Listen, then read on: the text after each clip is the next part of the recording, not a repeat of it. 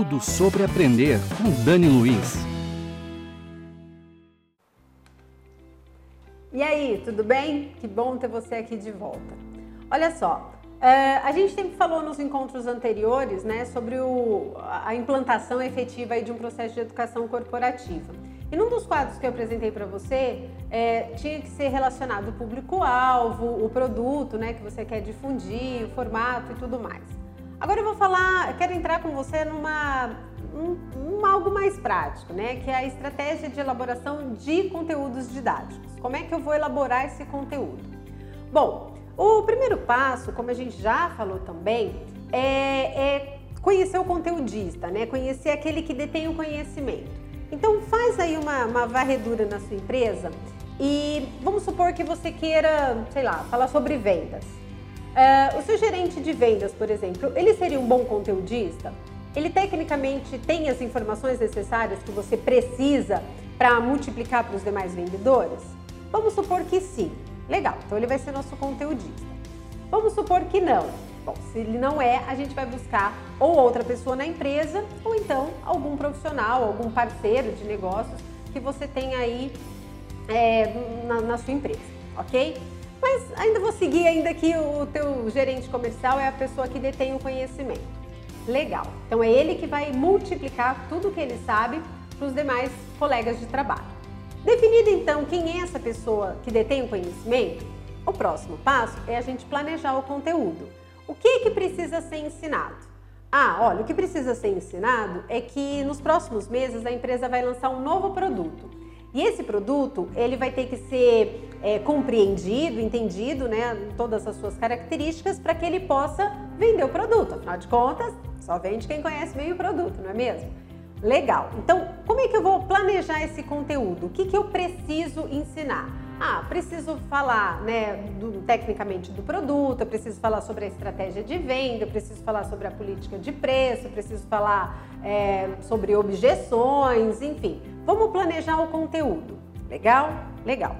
O próximo passo é a gente pesquisar, selecionar e organizar todo este conteúdo. Bom, como é que eu faço isso? Se eu tenho que falar sobre o produto, eu, como gerente de vendas, eu tenho conhecimento pleno sobre o produto? Não, eu não tenho. Então eu vou pesquisar junto à equipe de desenvolvimento, de inovação, de tecnologia sobre esse produto. Ó, oh, me fala dele, para que, que ele serve? Quais são as características dele? Quais são os benefícios? É, quanto tempo demora para implantar? Enfim, eu vou buscar informações sobre isso. Vou trabalhar a organização de todo, sei lá, política de vendas, como tratar objeções, prazo de entrega, forma de implantação, enfim, vou pesquisar, vou reunir todas as informações necessárias para isso. Legal? Legal. O próximo passo é eu definir prazo e condições para eu desenvolver, para construir todo este conteúdo.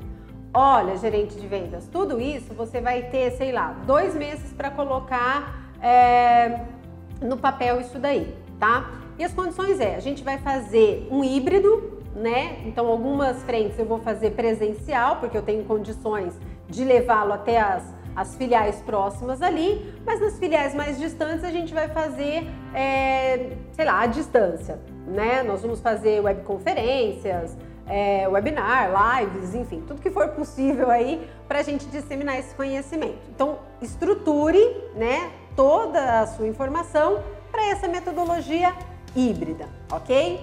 Legal.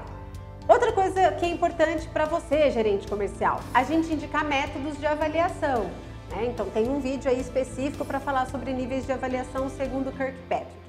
É, ó, vamos fazer uma avaliação antes né? Vamos fazer uma avaliação de mercado antes, com todos esses treinandos, e algumas avaliações depois, pós-treinamento.